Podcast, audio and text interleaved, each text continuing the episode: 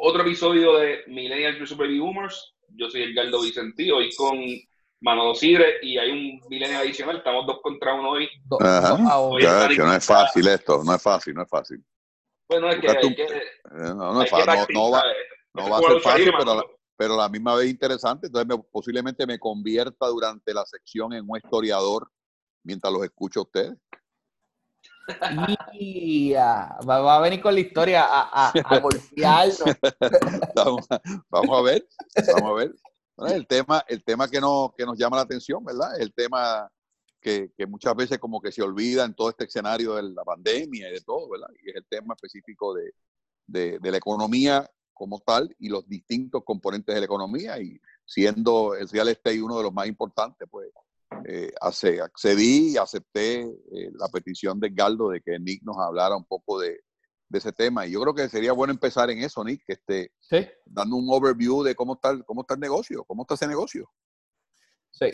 Mira, como yo veo bienes raíces, bienes raíces lo que hace es facilitar todas las actividades económicas del país. No importa qué actividad tú tengas, vas a necesitar real estate como vehículo hacer lo que tú quieras hacer. Quieres montar una tienda, es un mall, es lo que sea. Así que real estate yo lo veo más como algo que es un componente esencial dentro de la actividad, de cada actividad económica, que, que, una sola industria. Eh, y entonces, pues, y ese pensamiento, esa base de pensamiento, yo creo que va a ser bien importante en esta discusión para entender, porque todo el mundo empieza a preguntarse qué se va a afectar, ¿verdad? ¿Se va a afectar el real estate? Bueno, me estás haciendo una pregunta muy amplia. ¿Qué real estate se va a afectar? Y yo creo que el real estate que está attached o está comprometido con esa actividad económica que va para abajo, ese se va a afectar. El real estate que no pueda cambiar y que no sea flexible para convertirse en otro tipo de real estate y que depende específicamente de esa industria, ese eh, pues se va a ver afectado. Es como, por ejemplo, decirte, Manolo, las plantas de las manufactureras cuando se fueron las 9.36. Ya tú sabías que las 9.36 se iban a escocotar. Pues ese tipo de, propiedad industrial era una propiedad que no se podía repurpose o usar para otras cosas igual de fácil. Pues obviamente esas iban a, comprarse a precio eh, de pescado bomba. Pero quiero, pero quiero, quiero interrumpirte un momento ahí, porque eh, tengo que, tengo que ir al balance sheet. Tengo que ir al balance sheet de, de, ese, de esos sectores que tú acabas de mencionar. No es lo mismo un balance sheet de un shopping center que un balance sheet de Pfizer. Claro. Eh, esas propiedades que en un momento dado, que en el 95 anunció los Estados Unidos que por 10 años el phase out venía y que en el 2005 se eliminaba el decreto 936, que se convirtieron a CFC, unas se quedaron como CFC, otras decidieron cerrar, pero ese, ese real estate ya estaba fully totalmente depreciado. Total, no hubo costo ninguno en la industria. Cero. La respuesta es cero. Bueno, sabemos de historia de compañías de 500 mil pies cuadrados vendiéndose en un millón seiscientos mil pesos con todo el equipo y con todo el finger y con todo lo que tenían adentro, como otras mucho más baratas. Ese no es el caso de un shopping center. No, ese no, ese, absolutamente. Pues, y, yo, y, yo creo que esta pandemia a quien está afectando es a ese, es a ese sector, es a ese sector del, del, del, del, del mercado de bienes raíces que no tiene ese leverage para poder aguantar esto. No, y eso va, por ejemplo, lo que tú dices del, del, balance sheet, negocios como, por ejemplo, el que me estás hablando de centros comerciales, que son compañías que típicamente operan con más deuda, para, porque para sus expansiones necesitan mucho más deuda. Seguro. Eh, que los márgenes son más, más, más finitos, que dependen de más volumen, que dependen de, de, de, un, de un negocio ininterrumpido son más vulnerables. Y si a eso tú le sumas, por ejemplo, por hablar de bien raíces que va attach a la actividad de ventas al detalle y los shopping centers, tú le sumas que ya veníamos en un declive eh, por, Amazon, por, poner tu ejemplo, está Amazon, pues ya la presencia online, la gente compra mucho más online que físico, ya tú veías cómo estos shopping centers estaban quebrando eh, y solamente los grandes recogían ese mercado y se beneficiaban. Ahora, esto no le ha dado break ni a los grandes. Así que, obviamente, si tú me preguntas qué bien raíces va a perder sin duda, pues, por ejemplo, el bien raíces comercial dedicado a ventas al detalle. Es, una, es, una, es un área que, que está caput. Y, y, y, algo que no podemos sacar de la pantalla del radar es que la banca tradicional se enfocó y se ha enfocado muchísimo en, el financiamiento de ese tipo de estructura de negocio. Y, y, va a coger el mismo, eh, un collateral damage igual o mayor, que al final del camino todos sabemos dónde va a revertir con más fuerza, que es en el mercado de consumo. Así que eh, un, un, real estate deprimido, afectado eh, en su totalidad casi, porque si excluimos la actividad fabril farmacéutica o de medical devices, todo, toda, todo real estate en, en, Puerto Rico, de quien nos interesa hablar en este momento, todo está deprimido. Desde la casa que tú y yo vivimos hasta, hasta, hasta los shopping centers. Y cuando miramos la estructura de financiamiento de todos los bancos puertorriqueños en este momento, hay un montón de billones de pesos metidos en, ese, en esos sectores. O sea, ajá. Y dos preguntas. ¿Cuánto de eso tiene idea de cuánto está en SBA? Porque yo sé que SBA metía mucho, que quizás, que quizás tal vez aparte de, parte de los, ¿no? No, yo, yo, SBA participa mucho en, en el mercado de financiamiento mueblario con el inmobiliario, perdón, con el 504 que, es lo que, es un lender. O sea, los bancos se convierten en lenders. Estaba Scotiabank, estaba Popular, estaba Santander, First Bank, y a través de estos de esta centros de 504, MBDC, pues ellos prestaban. Pero yo no creo que haya mucho dinero porque la cuantía no es tan grande. Ok, que, no, eh, no, eh, no, no, no, yo no creo, yo no creo que haya, digo, óyeme, hay dinero, pero jamás en la vida es la estructura de dinero que pueda financiar, por decir un ejemplo, un Plaza de las Américas o un, o, o, un, Carolina Shopping Court o un Molo San Juan. este, eh, Estamos hablando de, de que, a la misma vez, y, esto hago un, pequeño paréntesis si me, si, me, si me sienten un poco desorganizado, pero es que me vienen a, una idea a la mente. Me parece a mí, me parece a mí que esto pudiera ser, esta pandemia y todo esto alrededor de los shopping centers y del problema bancario, pudiera ser, pudiera ser una oportunidad para revitalizar los cascos urbanos. Sí, eso es así. Porque otra vez. La ciudad coge mucho y, es una renta mucho más económica, con unos gastos mucho más manejables, este, con un público que va, a estar allí, va a estar yendo. O sea, que me parece a mí que de toda esta eh, explosión económica que ha traído este, este famoso virus, o que, este virus lo que hizo fue que lo acabó de explotar la bomba, este, me parece a mí que va a haber una oportunidad y nos trae al tema que es lo de la columna, que es la renta a corto, la renta de, de corto plazo y la renta, y, la, y me parece a mí que podemos hablar un poco de eso, ¿qué te parece? Sí, sí Manolo, porque hay, hay un line-up que obviamente eh, yo que estoy en mis raíces estoy viendo, eh, estoy prestándole mucha atención, obviamente el sector de las ventas al detalle, el afectado, los restaurantes, obviamente todo el real estate que se había dedicado a restaurantes va a sufrir bastante porque esa industria va, va, va, a hacerse más pequeña mientras dure este, este virus y cada vez eh, más, ¿verdad? Lo que es, lo que es del, entretenimiento y el turismo, ¿verdad? Pero creo que cobra una vital relevancia porque el turismo, aunque no es la industria, a diferencia de lo que mucha gente piensa, no es la industria que, que es punta de lanza en Puerto Rico, la industria es la manufactura. Eh, y sobre todo la farmacéutica, pero es un 7% de la economía de Puerto Rico, una, cantidad significativa. Y durante todos estos años, y yo he estado escribiendo sobre el tema, eh, nosotros vimos cómo lo, eh, ese aumento en turismo que Puerto Rico ha recibido se ha debido hasta cierto punto en una diversificación de la oferta turística. y cuando digo esto, lo que me refiero es, la mayoría, por, por décadas, Puerto Rico fue un destino caro para viajar. A menos de que vinieras por crucero, es un turismo de hotel. Es un turismo que el hotel te cobra 200, 300, 400 pesos la noche y que tú vienes, ¿verdad? Eh, bajo American Soil, el americano con chavo, a quedarse en el Hilton, a beberse una piña colada y con, y con su familia. Obviamente, pues eso tiene un número X de cuartos que, que tienes que dedicar en tu país. Cuando hay un aumento en la cantidad de ese tipo de clientes, típicamente lo que, lo que pasaba era que el hotel subía los precios, ¿verdad? Porque, oye, oferta y demanda, tú subes los precios. No se dedicaban a hacer un segundo hotel hasta que ya ese aumento se sostenía por años, de años, de años. que gracias a Dios. Sí, de hecho. Por eso, estoy de acuerdo, estoy de acuerdo. Pero es que, oye, tú... Y yo mismo muchas veces condené eso, ¿eh? De por qué no tener 25 mil cuartos y Santo Domingo tiene 80 mil cuartos. Pero tú como ponte en la posición de tú como administrador de un hotel, tú no vas a hacer esa locura porque yo no sé si esto fue este año nada más. Tú necesitas esperar un tiempo, ¿verdad? Pero ahí es que yo creo que Airbnb para el turismo se volvió fundamental.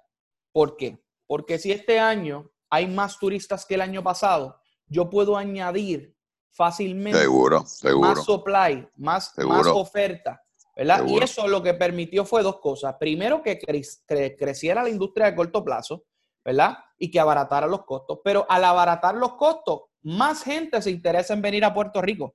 Así que eso mejoró la oferta turística. Airbnb para mí es y seguirá siendo, viéndolo como millennial, que es el tema, ¿verdad? De, este podcast, es y seguirá siendo la forma de hacer turismo de la gente joven y de muchas personas que, por ejemplo, tienen familia y se quieren quedar en un hotel, pero un cuarto de hotel para cuatro hijos, pues tendría que coger dos cuartos de hotel y es caro viajar. Así que Airbnb se vuelve esta forma más económica, ¿verdad? Eh, y, y, hasta cierto punto, pues, rosa con la industria eh, de, los hoteles, pero, pero no, no tanto. Mira, a mí, a mí siempre me estuvo cómico, y a lo mejor estoy equivocado, porque el sector de hotelería no invirtió en Airbnb. Oh. Y, y fíjate por qué te digo esto. ¿Sabes quiénes eran los inversores más grandes en energía renovable en los 90 y en el 2000? Los árabes. Los dueños del petróleo. Si eso crece, yo estoy ahí. Entonces, a mí siempre me estuvo rarísimo, y no sé si a lo mejor la información que tengo no es la correcta, el por qué ese sector no invirtió con fuerza en Airbnb. Pero lo pudo haber hecho. No, y, y, y, si no lo hace. Controlaba lo bajo y lo alto. Y si no lo hace, se, se, se, se disrumpe, porque, porque al final del día. ¿Y por qué no lo hizo? Manolo, yo creo, yo, yo tenía esta conversación ¿sabes? Con, con, gente de mi familia que, que, que, que está en la industria hotelera. Okay. Y, me, y me dijeron que, ¿sabes? Que, no, que ellos ya tenían los hoteles y, sus números cuadraban bajo. O sea, como que no tenían. No querían expandir la operación de esa manera, ¿sabes? Como que, y, yo, y yo le hice el push de, mira, ¿sabes? Tú puedes, tú, tú puedes coger Airbnb en Isla Verde particulares mm. y hacer un brand, porque o sea, si tú tienes un hotel en Isla Verde, puedes hacer un brand de, de un sub-brand de, de estos Airbnbs y mandar tú mismo a tus personas que limpian, o sea, tener un customer service dentro de... Y me dijeron, nada, es, es, algo que hemos mirado, pero simplemente nuestro hotel está, está full capacity, ¿sabes? Eh, los números cuadran, no hay por qué asumir más riesgo con... con pues, eh, es, esas, eran, esas eran respuestas del comfort zone que vivíamos. Sí, sí, sí, de acuerdo. Vamos a ver qué pasa de aquí en adelante. Así mismo, hermano. Y lo que te, y, y ese, y, y a lo que te quería llevar con esto es que los hoteles están ahí, habían monopolizado por mucho tiempo por falta de tecnología, pero cuando tú le das el poder a la gente y el power of the people de hacer esto, pues obviamente multiplicas las capacidades. Obviamente eso se convirtió, hermano, entre, yo digo que en un overhype, ¿verdad? Y yo creo que estaba hablando contigo esto, hasta cierto punto la gente sobreestimó, los hoteles subestimaron la grandeza de Airbnb, pero mucha gente sobreestimó la grandeza de Airbnb. Y mucha gente eh, como, hizo, como negocio. Como, negocio. como no, negocio. No, no, como un impacto como plataforma. el impacto de la economía y, es real. Y el, turismo es masivo. Pero tú puedes tener algo que sea una, herramienta que, que, cambie por completo el mundo, pero que no haga mucho dinero, ¿sabes? Bueno, Twitter, eh, eh, hace dinero. Twitter cambió el mundo, pero, pero no es muy profitable hace dinero, pero lo, lo, distribuye de una manera. Y aquí es donde también que yo, yo siempre he dicho, mira, gente, ok, Airbnb me encanta. Y de hecho, hay mucha gente, muchos negocios que por, por la capacidad que tienen de hacer una experiencia distinta, ¿verdad? En, en las estadías, pueden dedicarse como negocio a Airbnb. Eh, y he visto muchos modelos de gente que hace su negocio alrededor de Airbnb y no se dedican a otra cosa que no sea Airbnb, pero eso requiere una cantidad de capital mayor. Eso requiere una cantidad de innovación mayor a la que hay en el mercado existente. Entonces, eh, vi mucha gente tomando, sin reconocer eso, tomando la decisión de dedicarse a Airbnb como un negocio, sin ver que probablemente no le dejaban ni, ni los chavos para justificar correr un negocio. A lo mejor rentando la propiedad a largo plazo hacía más chavos.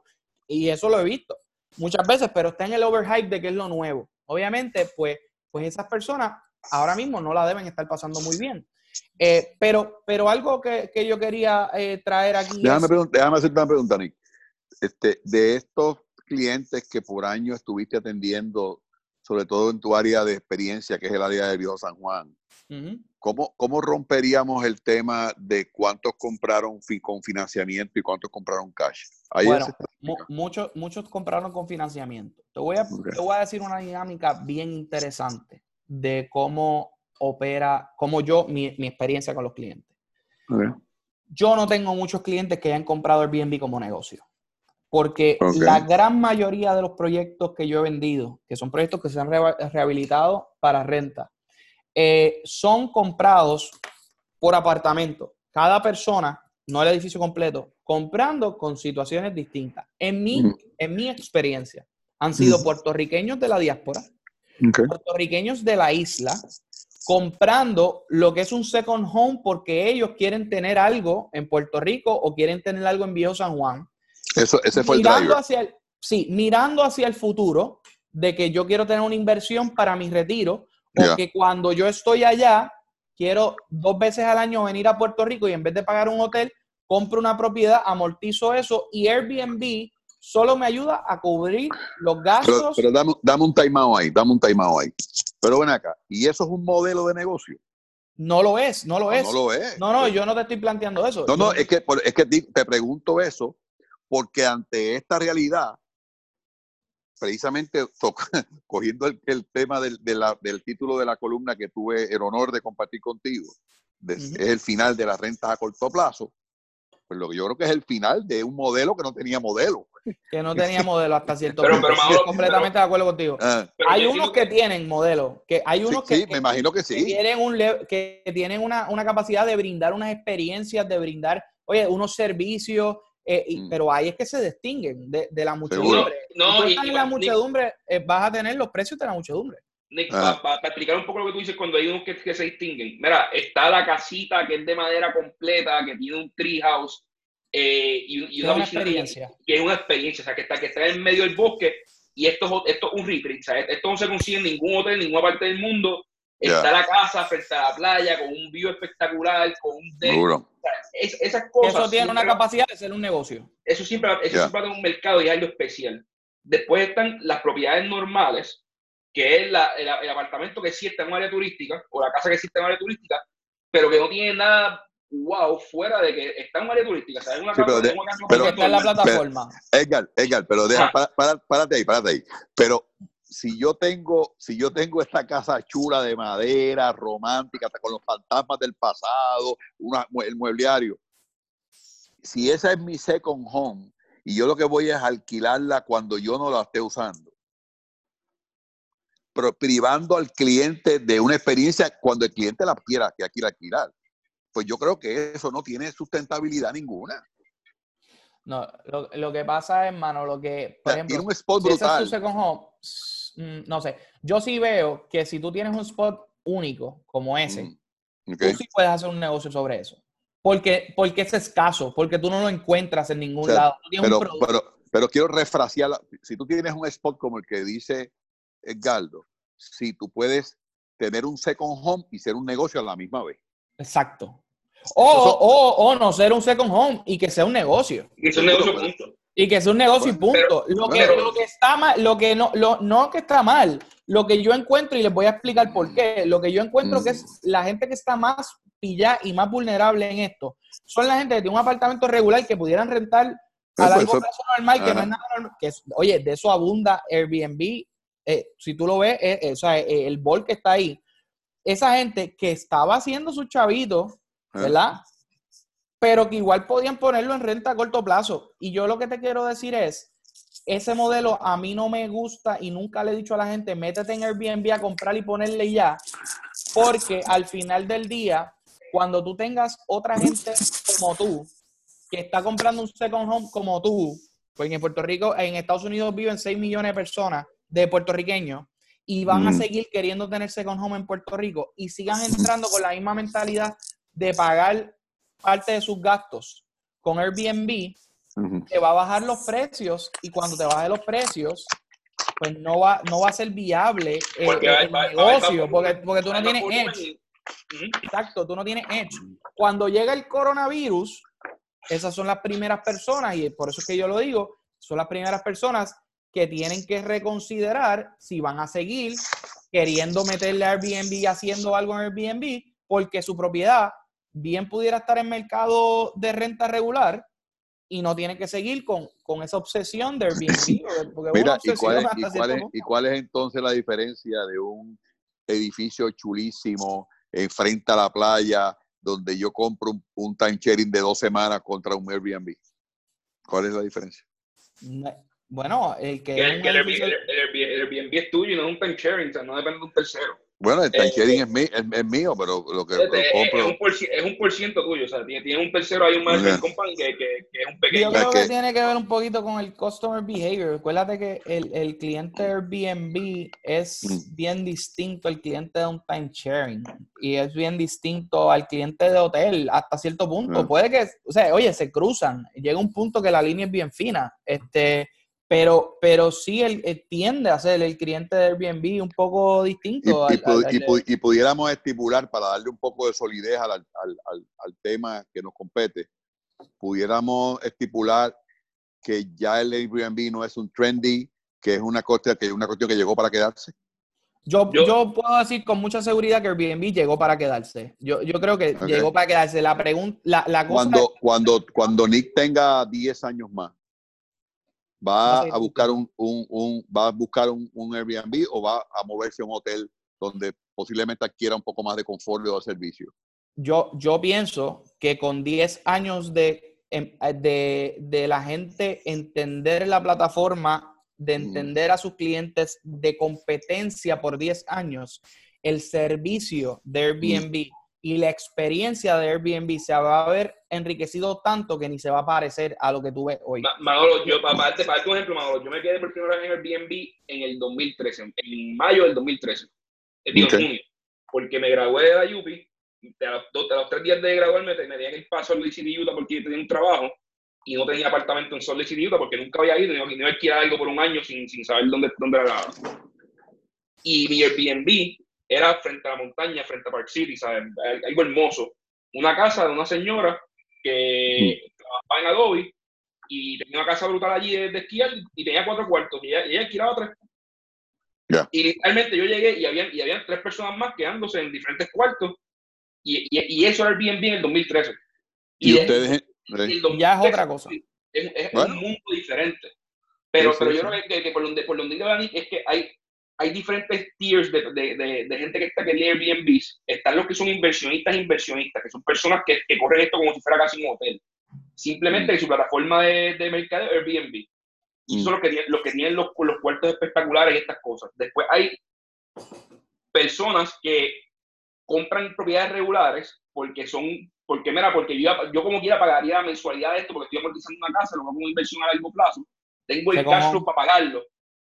Es un second home, pero sí, pero, pero ¿por qué voy a gastar los, los mil pesos al mes si puedo, si puedo alquilarlo tres semanas al mes? ya. Y, y, pero, pero no me molesta pagar la mensualidad, porque yo tengo los chavos para o sea pagar que, o sea que usted usted por ejemplo yo va- vamos a, vamos a- yo a mí me costaría tú- trabajo tú- tú estás, tú estás en Florida ahora mismo, Manolo, ¿verdad? yo estoy en Florida ahora mismo. Es- este apartamento que tú tienes, tú lo usas una vez, bueno, llevas cuatro meses allí ya, pero ya, ya Sí, ya, pues, estoy, estoy aquí groundeado, pero yo lo uso posiblemente 20 días cada dos meses. Pues, eh, hay un montón de Pero- personas como pero como usted mi- que- ah, pero- Sí, pero, pero ahí es que voy. Ahí es que voy. Yo, por ejemplo, yo, este es mi, este es mi, esta es mi casa. O sea, yo, yo a mí me costaría muchísimo trabajo alquilar esto aquí para dos, un- primero que no lo permiten, pero si lo permitieran, un fin de semana, este, que me- se sienten en donde yo me siento, que se acuesten donde yo me acuesto. Pero O sea, Manolo, yo pero- pienso pero- que eso es un generation gap. Ahí pues, yo pues, pienso pues, que hay un generation gap. pues yo creo que Ahí- es ahí es importante. que vamos. Sí, sí, Ahí es sí, que vamos, porque, porque usted, usted eh, tiene ya esa, lleva años y años y años viendo eso como algo raro, que se quede alguien donde tú estás. Ok. Y Yo pienso que, por ejemplo, usted jamás se quedaría en un hostal. Yo, Sí, en un hostal sí me he quedado. En, en un hostal sí me he quedado. Y en, pero, y- y un pero, breve, un en breve hostal, pero un hostal que, que, que duerma gente en bunk beds. Ah, no, no, no, no, no, no, eso es mi hijo, mi hijo, mi hijo lo hace, yo. Por eso, pero, pero ellos que han pasado esa experiencia, cuando tú vienes a ver compararla con una experiencia de quedarte en un Airbnb, es nada, porque aquella es mucho más impersonal, esta es súper personal. pero de, ajá, yo pienso que al, al final del día, y esto es un poco predecir el futuro, la pregunta principal va a ser, y creo que es por donde tú vas, es si yo cuando Nick Pastrana tenga 60 años va a tener esa misma actitud, o sea, y va a decir, no quiero que me toquen el sitio, o si cuando yo tengo 60 años voy a decir, este, que eh, me puedo, que, puedo ponerle en Airbnb. Independientemente de la contestación de esa pregunta, hay una realidad y es que va a haber un mercado bien grande para la gente que, que se quiere quedar, no necesariamente para la gente porque puede, que pues la, gente que eran dueños que tienen 60 años, esa gente no es, no es parte del supply. No es parte del supply. Pero ahí hago, sigue existiendo un supply bien grande de la gente que hace bueno, eso y de la gente que. Ahí tengo que hacer un time out. Otro time out más. Y son los demographics. Los demographics me están diciendo a mí que la población dentro de cinco años no, no son ustedes, es la mía. Entonces, como este, este podcast y de la mano de la columna, lo que queremos también es, ¿verdad?, ilustrar y compartir nuestro pensamiento con los cientos y cientos de dueños de, locales de Airbnb. Entonces, el reto principal es cómo nosotros iniciamos un proceso de educación y de orientación a esa población de mi edad para que no se sienta como me siento yo de que dormir en una cama que no es la mía y vean Airbnb una alternativa práctica no, porque y te repito, y esto, esto, esto es algo que lo aprendí yo de, de, de, Manny Casiano en paz descanse, fundador de Caribbean Business y exsecretario de Desarrollo Económico, bueno, director de la Oficina de Fomento en Puerto Rico en el cuatrienio de Carlos Romero Barceló. Y yo me acuerdo que, que, que Manny me decía siempre que, que el dinero es cobarde. Esa frase no es de Manny, esa frase es de Adolfo Kranz, pero el dinero, lo que me quería decir es que el dinero es cobarde y es que el, el, eh, refiriéndose un poco al negocio del textil que se iba moviendo de jurisdicción en jurisdicción, de Puerto Rico se movió a República Dominicana, de República Dominicana se movió a El Salvador y anda por África. Porque todo, todo negocio cuya estructura de negocio y cuyo proyecto de negocio esté sustentado en pricing, basta, no, no, es, no, es sustentable. Entonces, a mí me parece que lo que yo he escuchado por mis hijos, por mis nueros que se han quedado en cuanto Airbnb haya habido por haber, es que el factor precio, factor precio, juega un, un, elemento muy importante en su decisión. Muy importante. De la mano de la conveniencia. De la mano de la conveniencia. Pero el factor precio. Entonces, dicho eso, Nick y, y Edgardo, me parece a mí que dentro del proceso de, de transformación y de reinventarse, que hablamos en la columna, yo por mi parte y tú por la tuya, está precisamente cómo esa oferta se puede atemperar y cómo, cómo esos conceptos no solamente deben de ser mirados por el simplemente hecho de que son costo efectivos, sino porque tengan otra cualidad más para hacerlos más sustentables, me parece a mí. Y, estoy de acuerdo contigo, y es lo que estábamos hablando, por ejemplo, de que eh, tienes un problema de que si tú quieres usarlo como negocio y no tienes ningún edge del que hemos hablado, que estás en el tope de una montaña, que tienes una tremenda propiedad que no existe en más ningún otro lado, si tú no tienes ese edge, tú eres del montón. Y en el montón va a haber un montón de gente comprando propiedades por las mismas razones, porque no tiene un interés económico necesariamente, a lo mejor tú lo tienes. Lo cual es un edge también, o sea, tú no tienes un interés económico, tú decís, ah, esto es Estoy de acuerdo contigo, por eso te digo, pero el entry level... Tú como, comprador en una propiedad que, que, es negocio y que no es especial, tienes que entrar con mucho cuidado y como me Muchísimo. Con, con, poco leverage, porque si entras a comprar una propiedad que es una propiedad que hay 15 más igual que en el mercado, y entras, con, con, y entras poniendo 20% down y, financiando el 80%. Y te encuentras con un momento como el de ahora, en el cual el turismo de Puerto Rico podemos verlo año y medio, dos años sin retomar, porque hay que tomar esto bien. Mañana encuentran una cura, sea, un, tratamiento, la gente se tranquiliza, empiezan a viajar. Mira, hay, hay que mirar el impacto económico.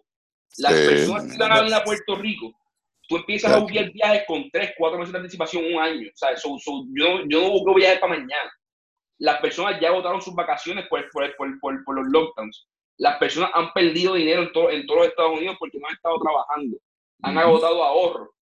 Por lo cual, como tú vienes a ver, en lo que todo este corillo de gente empieza nuevamente a buquear, a buquear eh, viajes, a, buquear eh, eh, cruceros, se va a tardar, ¿sabes? Esto se va a tardar. si tú estás en una propiedad over leveraged, y, y, y over puede ser que la compraste con 20% down, con toda la tu propiedad para vivir. pues tienes un lío bien grande y hay que buscar cómo empezar a hacer. No, lo, bueno, lo bueno que tiene. Ah, y ustedes, ustedes son jóvenes y lo van a ver. Recuerden, las primeras clases van a volver de nuevo a la aviación. Porque el frequent traveler va a estar distante por mucho tiempo, por dos razones. Y no es la pandemia, la parte económica no va a estar ahí. Aquí viajaba todo el mundo ya. El que menos, el que menos no, yo estuve en Egipto la semana pasada, en Egipto, un tipo que está asalariado, porque había, porque había unos principios que se podía hacer.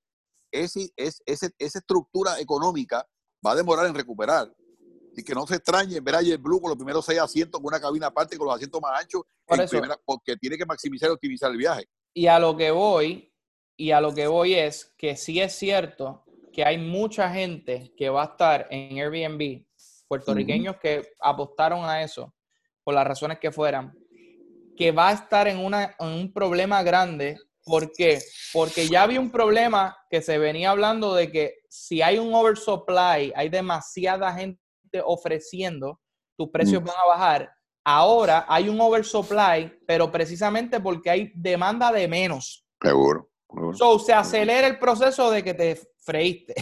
Seguro. ¿Qué es lo que tienes que hacer? Lo que tienes que hacer, si tú estás escuchando esto y eres dueño de un Airbnb, tú lo que tienes que hacer es ser más inteligente y usar la flexibilidad que tiene Airbnb, que no tienen muchos negocios y que no tienen los hoteles, para mover esa propiedad a donde yo te digo que debía haber estado en un principio, que era en el mercado a largo plazo.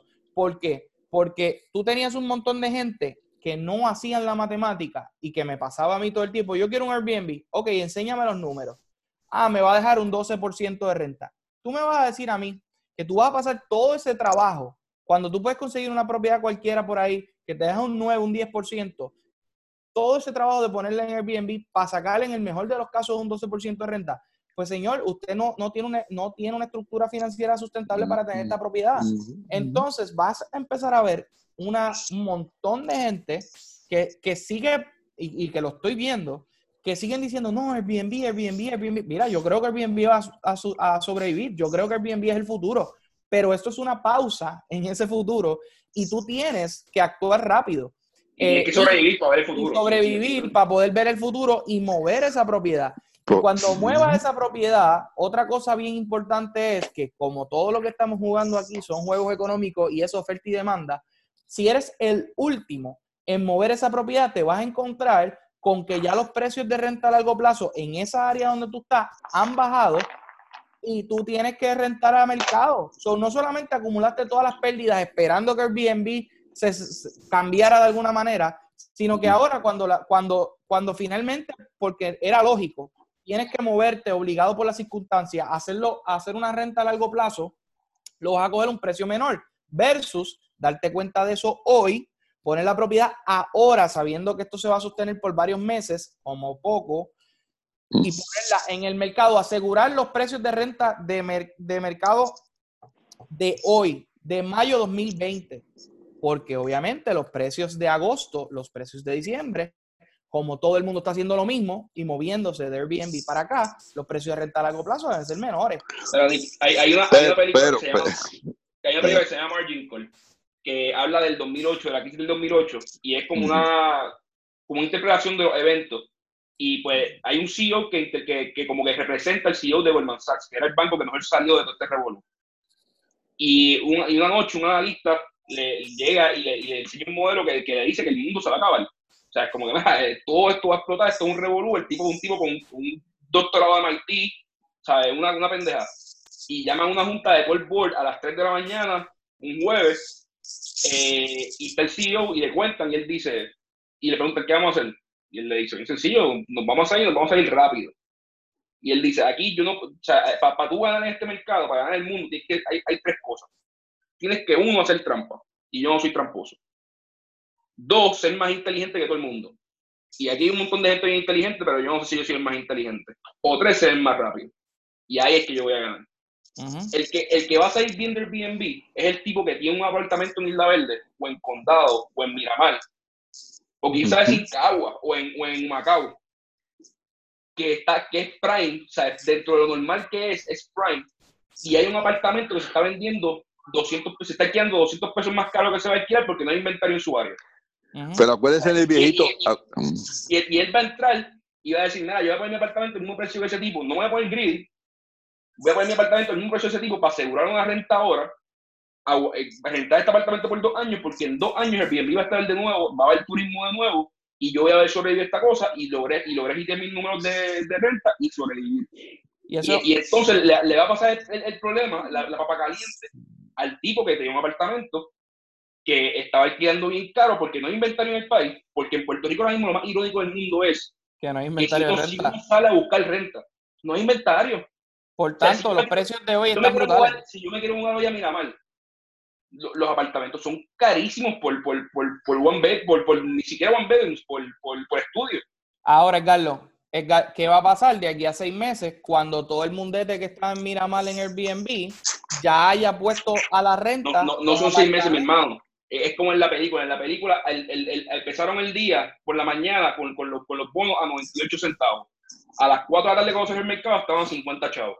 Eso es un mercado con mucha cuando, eficiencia. pero, mira. pero, lo que te digo es cuando entren, cuando entren mil, mil apartamentos al de cantazo, de cantazo, de cantazo va a bajar.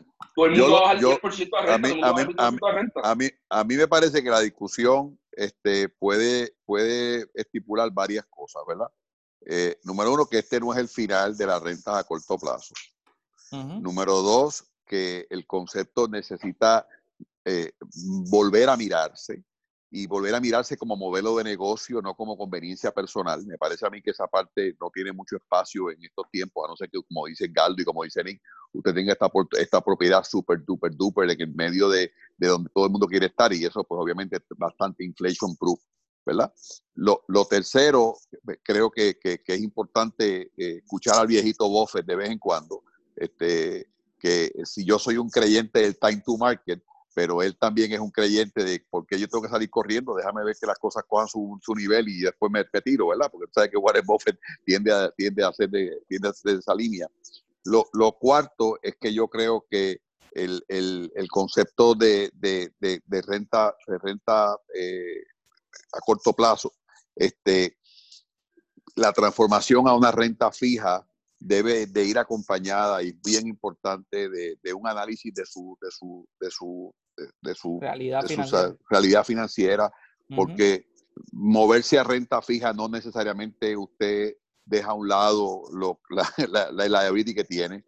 Eh, toque las puertas de su banco, toque la puerta de su morguellera, toque la puerta de quien le prestó los chavos, póngale la realidad, llévele dos o tres escenarios, no le lleve solamente uno, no que ahora los precios de Miramar están bien altos, ahora que lo voy a alquilar, si no tiene aquí a quién alquilárselo, porque en este momento, de la misma forma en que cash is king, transparency is, clean, is, king, y sobre todo, y sobre todo, los números claros son, son muy importantes para este momento.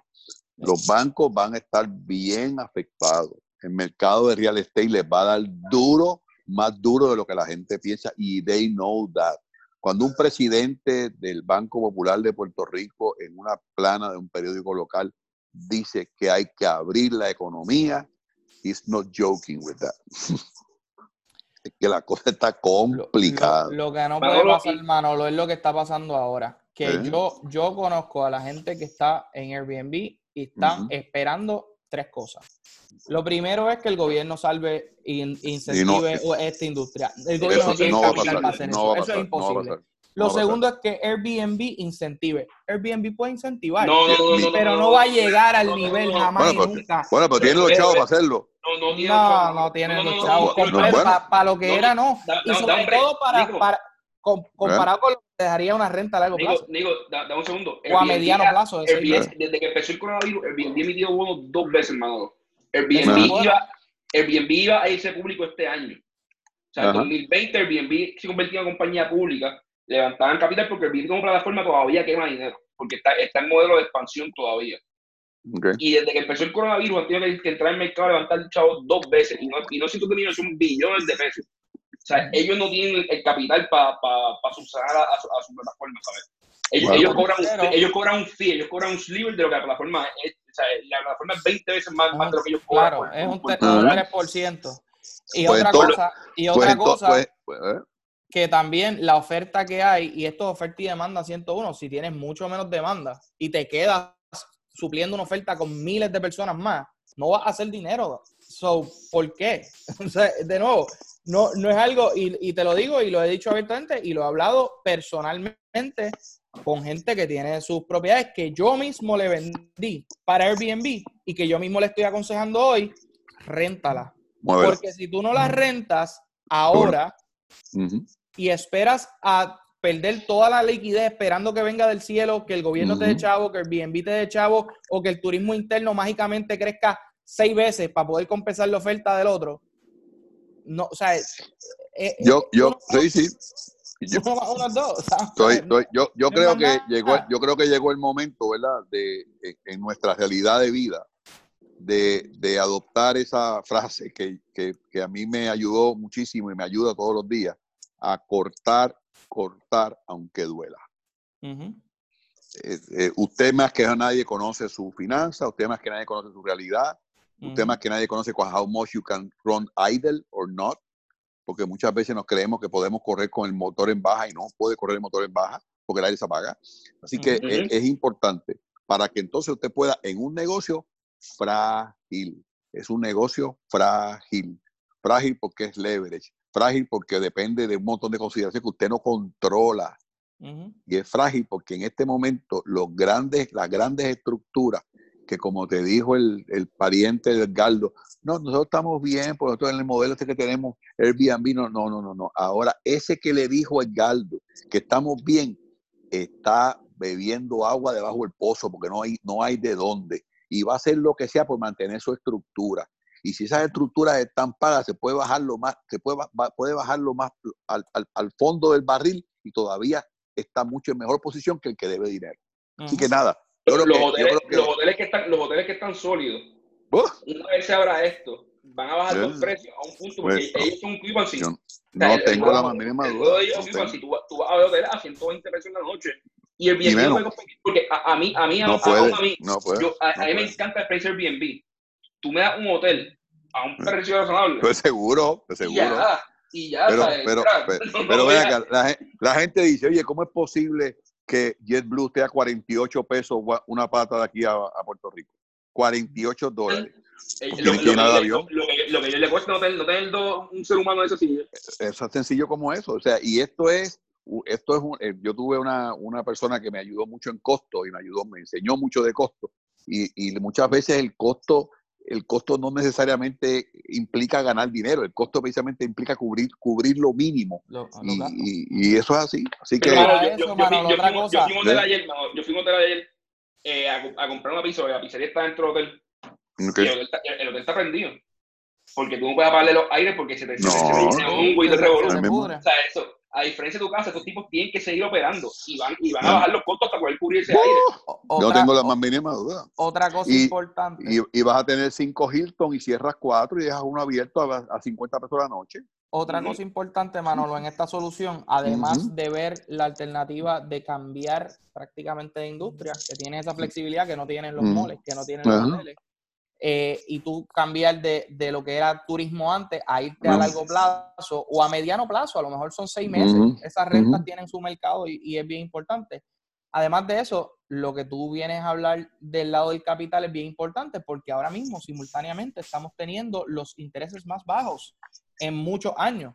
Así que un play en el cual tú a lo mejor no te estás ganando lo que te estás ganando en Airbnb, pero por el lado de ingresos aseguras una cantidad de ingresos, pero a la misma vez bajaste tus costos. Porque, oye, al final del día sí, perfecto, cash is king, pero si no lo tenías, te tienes que defender seguro, lo que tengas. Seguro, seguro. So, usa el banco a tu favor, baja ese costo y obviamente, probablemente, pues entonces el golpe lo sobreviva. Y entonces cuando sobreviva, cuando, cuando pase ese tiempo que tiene que pasar, para que la industria se recupere, porque en algún momento vamos a salir de esto, pues entonces tú estás en una posición de que sobreviviste eh, el asunto y cuando vuelvas, pues entonces vas a ser de los primeros en poder volver Sí, eh, sí. eh, al final del día. Son, básicamente son Eh, dos cosas. Una, de- del lado, ingresos y de- por el otro lado, bajar el gasto refinanciando. Eh, si, si no, del lado, del, la- del lado de retail y, y restaurante que conoce más.